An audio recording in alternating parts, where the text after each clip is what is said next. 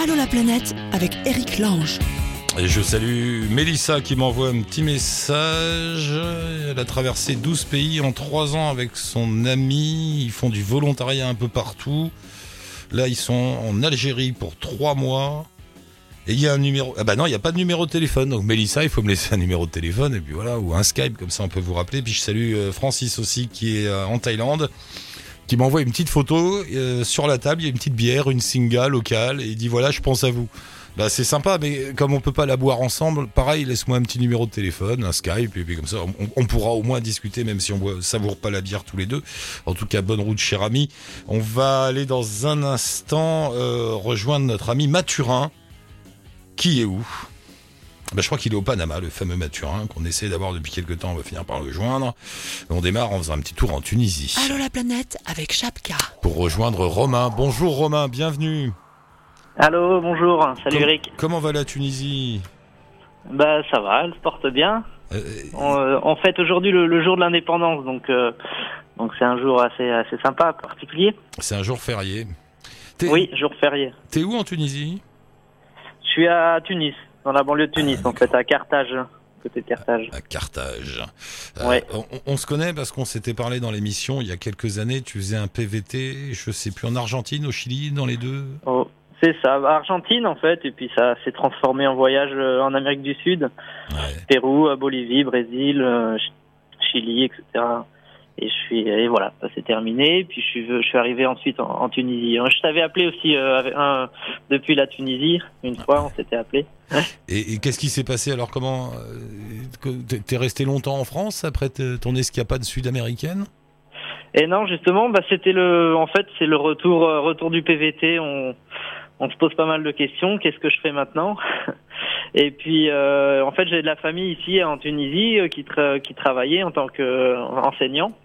Ouais. Et on m'a proposé euh, de- d'essayer de postuler et puis ça, disons que ça a marché, donc c'était une, une bonne opportunité, donc ça a relancé un peu le, voilà, ça a relancé un peu la machine quoi. Et je, je suis venu euh, ici, ça fait un an et demi maintenant que je suis, je suis installé euh, à Tunis. Ah, un an et demi? Oui, Ah ouais, ça y est. t'es- Alors t'as bien pris tes marques, tout va bien? Ouais, ça y est, ouais, ouais, ouais, Petit à petit, il faut, il il faut prendre un peu son temps et puis après, voilà, on, on, on se sent bien, on se sent bien. Et alors par exemple, tu, tu vis dans dans quel univers? C'est quoi? T'as une maison, un appartement? Alors, euh, je vis dans une, bon, c'est la, la, la banlieue nord de Tunis. C'est, euh, on va dire que c'est quand même une bulle. C'est pas la Tunisie comme on pourrait, euh, enfin, elle- ça représente pas tout à fait la Tunisie dans son ensemble. Ah bon? On est dans une bulle avec beaucoup de, beaucoup d'e- d'expatriés, euh, puis une, une, une frange de la population un peu plus aisée. Donc, on est dans des quartiers un peu, un peu plus sympas. Euh, moi, je travaille, enfin, je suis dans un, dans un, dans une maison en fait. C'est un étage de villa en fait que je partage en colocation. C'est agréable, non? T'es pas loin. Puis t'es, bien, t'es pas loin Oui, de la c'est mer. ça. t'es- Et t'es- puis en plus, euh, oui, on n'est pas loin de la mer. Et puis je suis dans un quartier assez populaire, donc c'est c'est bien. J'aime bien aussi. euh, je suis assez proche de voilà des, des gens et il y a une vie de quartier qui est assez animée. pas mal de petits vendeurs. non, c'est bien, c'est bien. J'aime bien. Il y a encore beaucoup d'étrangers parce qu'avec euh, tous les événements de ces dernières années, maintenant, les attentats, les tensions dans le Maghreb, les tensions en Tunisie d'ailleurs, je sais que les gens vont de moins en moins dans ces pays-là. Est-ce que tu as ressenti ça? Est-ce que tu te sens un peu seul par moment? Euh, ben moi, en fait, j'ai pas vu l'avant en fait. Donc euh, je suis arrivé après tout ça. Donc euh, je l'ai pas forcément ressenti. Euh, Il y a, ouais, il y a des étrangers. Il y a, il y a- il y a beaucoup de gens qui viennent ici pour le travail. euh, et puis depuis quelques temps, c'est quand même bien apaisé. euh, donc on ressent pas vraiment de tension. Et puis j'ai l'impression que ça revient petit à petit. Quoi. Même le niveau touristique, très Ouais. très doucement, mais ça revient. Toi, en toute objectivité, tu conseillerais aux gens de venir voyager en Tunisie? Il n'y a pas de problème, il n'y a pas de risque pas de- ben, complètement. Enfin, Ouais. je, vraiment, je, c'est un, un- un pays qui est vraiment, vraiment magnifique. Il y a plein de choses à voir. Euh, il n'y a pas que les plages euh, de la côte là que, que beaucoup de gens connaissent. Il y, a, il y a vraiment plein de choses. Moi, je suis enseignant et quand je suis en vacances, euh, j'en profite justement pour prendre la voiture et puis aller me balader. Et puis c'est génial. Enfin, les, les gens sont, sont super ouverts et et il y a beaucoup de choses à faire. Il y a de l'histoire, il y a beaucoup les ruines, il y a, il y a les, les côtes évidemment, il y a le désert au sud. Euh, voilà, on s'ennuie pas beaucoup. Et ouais. Parce que, bon, malgré tout, on a quand même un, allez, un petit, une petite appréhension quand on se dit, tiens, je vais dans, moi j'irais bien avec mes gosses euh, à Ah ah. Tozer ou à Nefta, là-bas dans le sud, c'est magnifique, hein, Oui. c'est des endroits splendides. Et puis tu te dis, bon, on n'est pas loin de la Libye, euh, qu'est-ce qu'il y a comme mouvement, Ouais, qu'est-ce qu'il y a alors- comme flic, qu'est-ce qu'il y a, enfin, tu vois. Ouais. Alors cette zone-là, elle est quand même assez, enfin voilà, elle est assez tranquille quand même. On est en- encore un peu loin des zones euh, qui pourraient faire vraiment, vraiment peur, on va dire. Ouais. Mais euh, euh, là, on- vraiment, on est beaucoup de, de, de collègues, euh, puis des gens qui sont en famille, et puis euh, ils y vont chaque vacances. hein. Euh, à ce niveau-là, il n'y a pas de problème. Après, voilà, le danger, il peut arriver n'importe où, n'importe quand, et et je dirais même que le danger est peut-être plus proche dans le centre de Tunis que que dans le désert, dans le sud, quoi. Enfin, Ouais. donc, euh, mais bon, euh, vraiment, on ressent plus ça. Après, c'est voilà, c'est comme partout, même en Europe, euh, ça peut ça peut arriver n'importe où, n'importe quand. Donc, euh, le risque zéro ne- n'existe pas. T'es, prof, t'es prof euh, auprès d'élèves de, de quel âge? T'es quoi? T'es dans une école, dans un Moi, c'est une, ouais, une école primaire, ouais. une école ouais. primaire. D'accord. Une, une classe de CM1, donc euh, c'est une-. C'est une école privée? Euh, oui, oui, oui. Et alors, euh, question indiscrète, au niveau du salaire, comme euh, quand on s'expatrie comme ça, t'es en, t'es en salaire local, t'es en salaire européen Alors, euh, moi, je suis, moi, je suis pas titulaire en fait de l'éducation nationale, donc j'ai un, un contrat local. Et, euh, et le salaire est, est- en fait, c'est un contrat local, mais c'est un salaire qui est assez basé sur les, sur un salaire moyen en France. Ouais. Donc, euh, bon, ici, c'est quand même agréable. Euh, En, en fait, en Tunisie, il y a un des rapports euh, salaire niveau de vie qui est, qui est assez avantageux. Dans des pays un peu comme la- l'Amérique du Sud, c'est un peu plus compliqué pour des pour des contrats locaux. On, Ouais. on tourne autour de 800 euros, donc la vie est aussi plus chère là-bas qu'ici, donc c'est pas pas pas le même même rapport. Donc tu t'en sors bien finalement, c'est pas mal. Donc euh, ça va, c'est un bon bon compromis. Ouais, ouais. Et Ouais, ça- puis et- la France n'est pas très loin, on revient assez Mm. facilement, donc. euh, Et la vie est agréable, ouais, t'es, t'es bien là-bas? Tu te sens bien Ah ouais, ouais, ouais. Ouais. C'est, ouais, ouais, ben, ouais, la vie est facilitée, puis on retrouve, euh, moi j'aime beaucoup la vie de quartier, les petits, les petits, les petits artisans, euh, voilà, on fait ses, on fait faire ses meubles, euh, C'est fou, euh, hein on va chercher euh, chez le menuisier, ensuite chez le ferrailleur, enfin, on fait des, des trucs sympas, quoi. Enfin, C'est assez marrant ça, oui, c'est vrai. C'est fou, des trucs qu'on a complètement oubliés. Tu vas pas acheter ton lit c'est chez Ikea, mais tu vas demander à un gars qui débarque chez toi, qui prend des mesures. euh, Non mais c'est vrai, ouais, qui te fait ton Ouais, c'est ça. Exactement, tout est assez enfin, facilité. On peut. Ah, Après, c'est- voilà, euh, moi c'est pareil pour, pour la voiture. On va voir le petit garagiste. Euh, Bon, tu reviens peut-être un peu plus de fois dans l'année, mais, euh, mais bon, au final, c'est- quand même pas cher par rapport à ce qu'on qu'on trouve en France. Pas sur Mais finalement, cette vie, c'est marrant parce que cette vie-là, euh, elle est plus facile, comme tu dis quand même. C'est quand même plus facile d'aller voir un menuisier au coin de la rue plutôt que d'aller chez Ikea le dimanche et louer, louer Bah un ouais, camion ouais. et tout ça finalement. Exactement, ouais, ouais, c'est ça. Et puis on a l'embarras du choix aussi, c'est ça. Euh, Il y a des rues où il y a que ça, par exemple. Il y a, il y a plusieurs, euh, plusieurs artisans donc, qui font ça. Donc, Oui. euh, Refaisons de l'artisanat, chers amis. Voilà. bah oui, le commerce de proximité, c'est vraiment. oui. Et puis, et ça se perd un peu en fait. On voit des magasins qui commencent à, à ouvrir, des petits, sup- enfin, des petits supermarchés. euh, Ça vient. ouais. euh, voilà. Et puis donc on a les, les petits fruitiers à côté qui vont un peu perdre, euh, perdre l'influence. Mais... Ah ça y est, t'as les Carrefour Market et les trucs comme ça qui arrivent en ah ouais, Tunisie. ouais, ouais, petit à petit, ça commence, ouais. Et ça, Ah ça flingue tout parce que du coup, ils vont importer des tomates espagnoles moins chères et ils vont tuer Voilà. le gars d'à côté. Exactement. Ah, mais Tuni- les, que les Tunisiens, mais ne faites pas ça. On est en train de, nous on l'a fait, on est en train d'en revenir. on est en train de se plaindre maintenant, donc n'y allez pas. C'est ça. Euh, Bon après c'est plutôt dans mon dans notre quartier là, dans notre zone un peu. Ouais, un Ça, C'est surtout quoi. Et, et juste un mot, un mot sur les élèves que tu as. Quand euh, ça va, ça se passe bien, ils sont sympas, ils sont, ils t'écoutent. Ouais, Ouais. oui, oui, bah, oui, pas toujours, hein, mais euh, non, non, c'est bien. C'est euh, bon, j'ai que des élèves euh, tunisiens et euh, oui, oui, c'est assez euh, énergique, on va dire. Ah ouais Euh, il faut les canaliser et puis on est dans des cultures un peu différentes sur le sur l'autorité puis euh, donc euh, voilà il faut essayer de poser des bases essayer de ne pas les, les défaire le, le soir à la maison dans la famille. Euh, donc c'est toujours un peu ce, Comment ça, Euh. comment ça, des cultures différentes sur l'autorité? T'as du mal à. On s'impose pas de la Euh, même façon? en, en fait, on a aussi, enfin, c'est aussi une population euh, dans, dans l'école qui est un peu plus aisée. Et les Ah. parents, les bon, les enfants sont un peu livrés à eux-mêmes, ils sont un peu plus euh, chouchoutés, on va dire, dans les familles. Donc, euh, Ah. c'est difficile nous d'imposer euh, certains cadres quand, quand le soir ils sont, euh, sont pas, ils sont, plus respectés, quoi. Donc, Ah euh, oui, t'as les, t'as les gamins de Beverly Hills, quoi. voilà, en quelque sorte, Beverly Hills tunisien. Beverly Hills tunisien. Bon, dis-moi, tu m'avais appelé pour un problème précis que je ne peux pas résoudre aujourd'hui, je suis désolé. Euh, Ah tu bon pars en... Non mais attends, attends, on va s'arranger. Tu pars en Iran début Ouais. avril avec ton père et tu voulais avoir des renseignements. Et figure-toi que j'avais trouvé Ouda euh, qui est en ce moment en Iran et elle vient de m'envoyer un message. Elle est dans la montagne, ça ne capte nulle part et elle pourra pas aujourd'hui.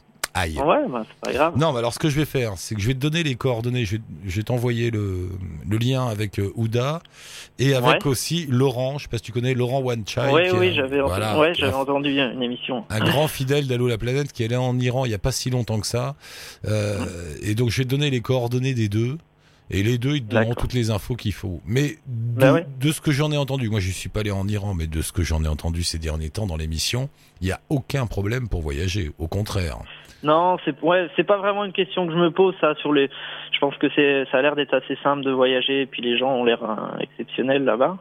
Après, c'était plus des, des idées de quoi faire et puis euh, des, des petits plans euh, sympas. J'ai mes idées déjà, mais euh, sur des villes à visiter. Mais euh, après, bon, ils sont pas mal ouverts à rencontrer et à recevoir des gens, donc bah, c'est un peu l'expérience que j'aimerais vivre, quoi. D'accord. Bon, écoute, je t'envoie leurs coordonnées. Tu- vous, partez, vous partez quand là? Euh, on- dans un mois, on part le 16 avril. Le 16 avril. Bon, Ouais, si d'ici là j'arrive à joindre l'un ou l'autre, on, on- on se Ouais. rappelle. Mais de toute façon, on je te les envoie. D'accord? D'accord, bah super. Bon, bah ça marche. Ma- euh, Romain, merci beaucoup. Et à, Bah, très vite, merci. à très vite dans Ouais. l'émission. Salut Robin. Allez, à bientôt. Au Bye. revoir. On quitte la Tunisie pour aller en Amérique latine, mais je ne sais pas où rejoindre Julien. Bonjour Julien, bienvenue. Salut Eric. Eh bien, ouais, je suis en terre de feu, en Argentine. Ah, t'es euh, t'es au bout du monde, comme on dit vulgairement, quand on parle de cet Eh endroit. ben, ouais, ouais. Euh, bah, dans quelques heures, j'y serai parce qu'en fait, bah, aujourd'hui, c'est mon dernier jour de mes six mois à vélo et c'est aujourd'hui que je vais arriver à Ushuaia. Six mois que t'es sur ton vélo? Ouais. Je suis parti euh, fin septembre, début octobre euh, de Huaraz au Pérou. Ouais. Et, et là, j'ai progressé avec un petit fil rouge qui était de suivre la, la cordillère des Andes. Et puis, j'arrive au terme du voyage aujourd'hui. Et ça va mec, Après six mois sur un vélo dans la cordillère des Andes, comment tu te sens là au niveau du, bas du dos Ça se passe bien? Là, là ben, franchement, non, euh, super. euh, comme, euh, comme les précédents voyages, j'ai eu aucun souci physique et c'est vraiment, vraiment bien appréciable. Bon, un peu mal aux fesses parfois parce que les, pistes, quand elles sont pas asphaltées, elles sont rarement, rarement plates et, le ripio, il est assez euh, connu euh, pour ça. Mais, mais sinon, non, non, euh, tout s'est bien passé. Donc, le corps, il, il a eu le temps de s'habituer. Il faut qu'on salue Gaël qui était avec nous dans l'émission il y a quelques semaines, il n'y a pas très longtemps, qui était, qui, qui nous avait raconté son voyage. C'est pour la première fois, elle avait fait un voyage toute seule à vélo en Bolivie, et c'était de ta faute. C'est- C'est-à-dire, c'est à cause de toi. Ouais. Ouais, bah, moi, disons que moi, je suis un habitué euh, des voyages à vélo. Euh, je pars euh, quelques mois tous les ans et bon, Gaël, euh, c'est un petit peu, un petit peu son, son objectif, son rêve, mais je ne sentais pas forcément de, de partir tout, seul, ce qu'on peut comprendre. C'est une sacrée aventure. Et donc voilà, euh, moi, je, je vais un peu, un peu forcer la main, moi, même s'il n'y a pas eu besoin de, de trop participer. Et, et donc, on a eu l'occasion, voilà, de, comme elle a dit, de rouler un mois ensemble en Bolivie. Donc j'espère avoir euh, euh, été un bon euh, un bon compagnon de route et avoir pu euh, distiller euh, deux trois conseils qui leur ont été utiles. Bon, sans trop m'avancer, je pense que l'expérience a, a quand même été concluante puisque mon petit doigt me dit qu'elle a déjà des envies de, de repartir Ouais. ailleurs et voir Elle était ses enfants. contente. Donc, donc ça c'était plutôt bien. Elle était contente. Te voilà donc gourou du voyage à vélo à travers le monde. Tu, bah, à travers le monde, je sais pas. En tout cas, à une plus petite échelle euh, autour de moi, j'ai déjà eu euh, quelques personnes euh, dans mon entourage, des amis ou, des gens par l'intermédiaire de mon blog qui m'ont contacté. Et, franchement, j'ai ouais, j'ai peut-être mis le pied à l'étrier à quatre ou cinq personnes. Et je pense que je pense que c'est une bonne chose parce que au-delà du voyage à vélo, c'est vrai que c'est un petit peu ça apporte beaucoup de choses sur le plan personnel et on retrouve un petit peu ça tout le temps. Donc quelque part, je me dis que euh, voilà, c'est pas complètement euh, une cause perdue. Qu'est-ce que tu qu'est-ce que tu découvres euh, au niveau personnel? C'est quoi? C'est une forme de de méditation, d'autopsychanalyse quand on, quand on est à vélo tout seul sur les routes du monde? Ouais, voilà. euh, bah, je pense qu'on est dans une euh, société euh, voilà, qui, euh, qui, qui s'intensifie, qui s'accélère, sans qu'on puisse avoir euh, la main mise dessus. Et on est, on est pris dans ce tourbillon, dans cet engrenage en permanence. C'est vrai qu'une fois qu'on y est entré, c'est assez difficile d'en sortir. Et on a un petit peu euh, comme ça l'impression que le temps il fuit sans qu'on puisse, Ouais. euh, sans qu'on puisse rien faire. Et je pense que une des clés, c'est d'arriver à, à devenir acteur de tout ça, à se réapproprier les choses. Et justement, en, en, en- en faisant le choix de, de faire un pas de côté, d'essayer d'avoir une alternative à tout ça.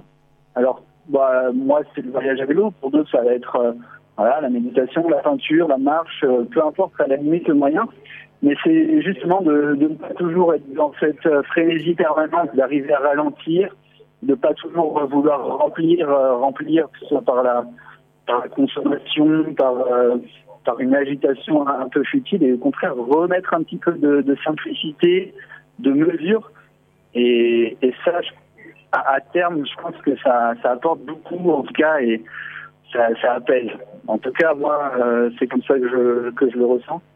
Et ça, après, dans la vie quotidienne, quand ça apporte beaucoup de confiance en, beaucoup de confiance en soi. Et on a, on a moins peur d'entreprendre des choses, on a moins peur des, des petits obstacles de la vie qui peuvent se dresser. Et alors là, je trouve que c'est, euh, je trouve que ça m'apporte ça, en tout cas.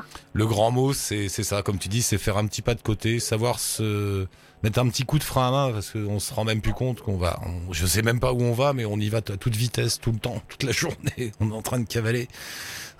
Il faut s'extraire de ça. ouais, C'est ça. ouais, ouais.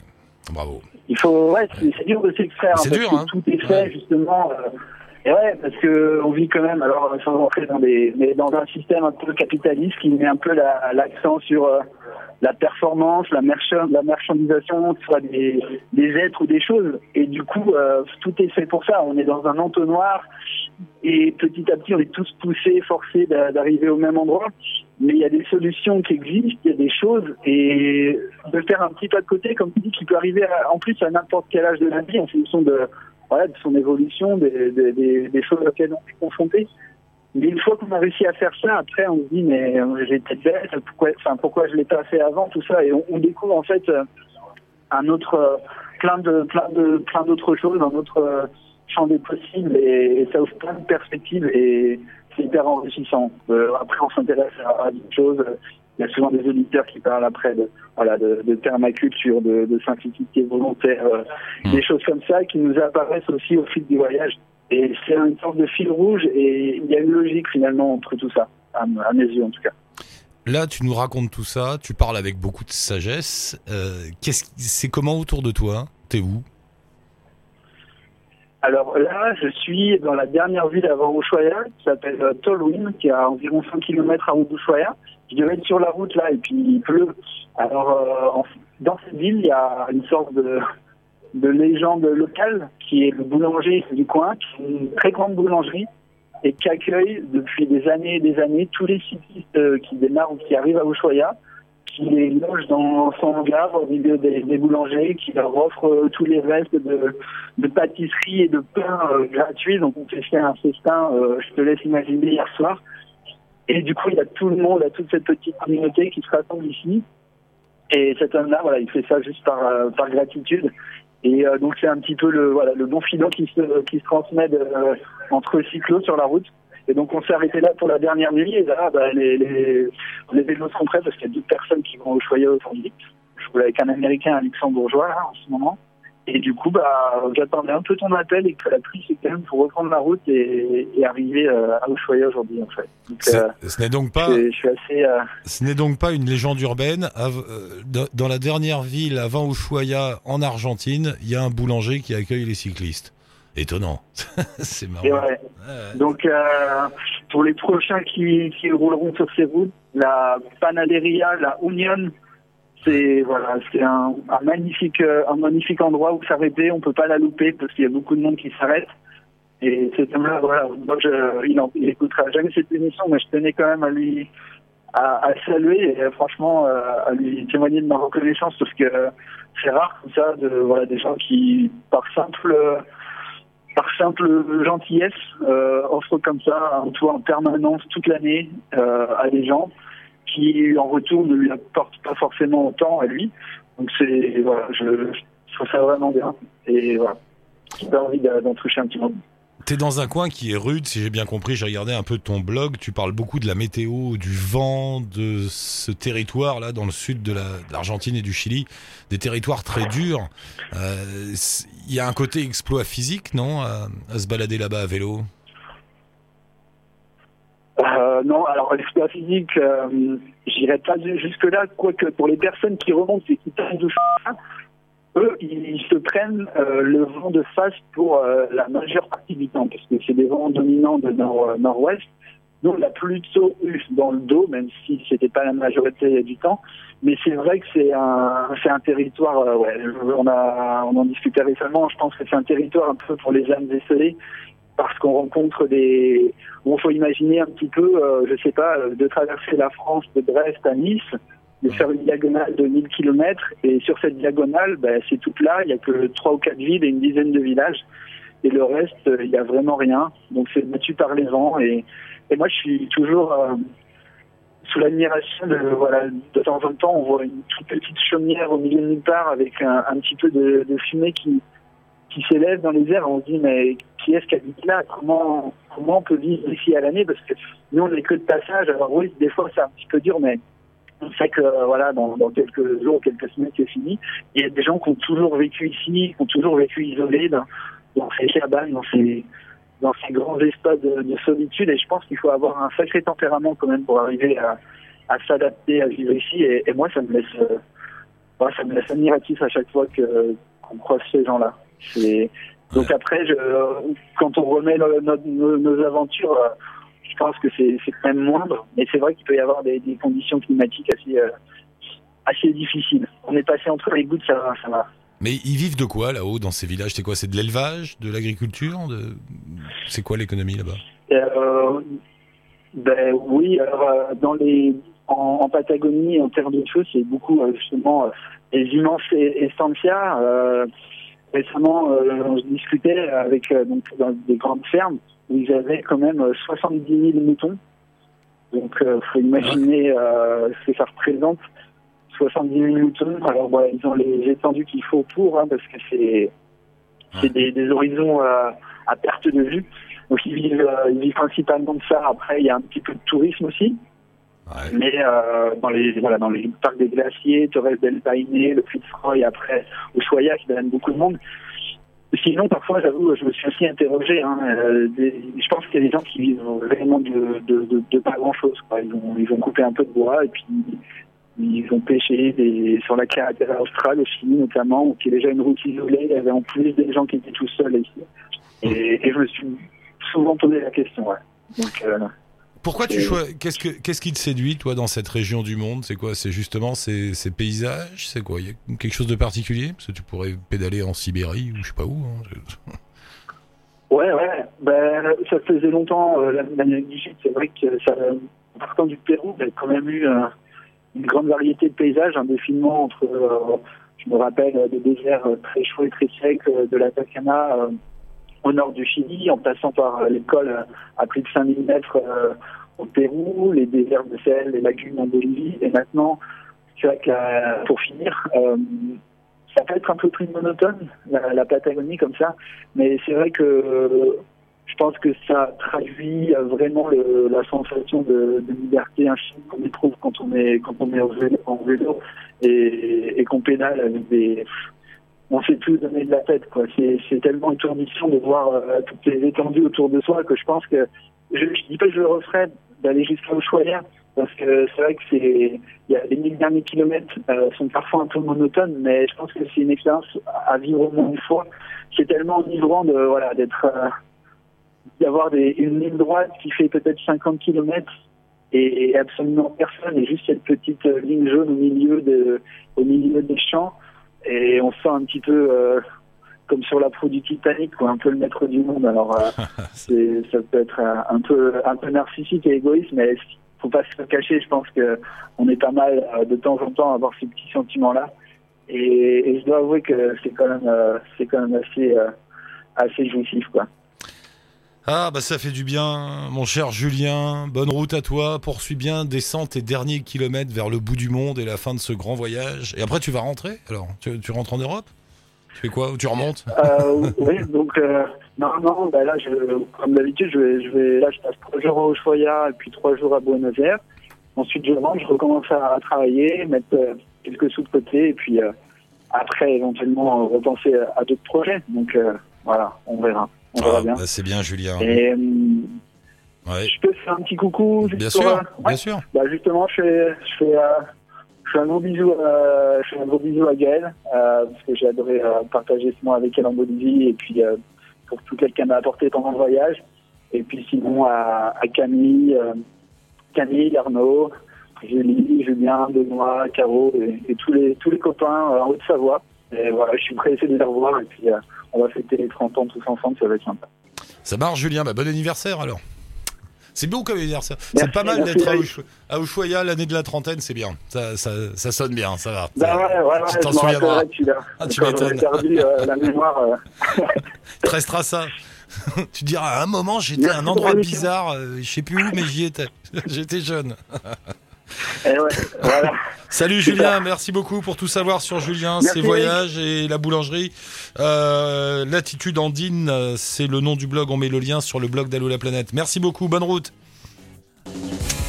Et il est parti le Julien, il est parti et c'est bien. Et merci à vous tous. Si vous voulez nous joindre, vous savez, la page Facebook d'Allo la planète, un petit message ou le blog, un lien, un message, n'importe quoi, c'est moi qui vous recontacte et vous arrivez ensuite dans l'émission.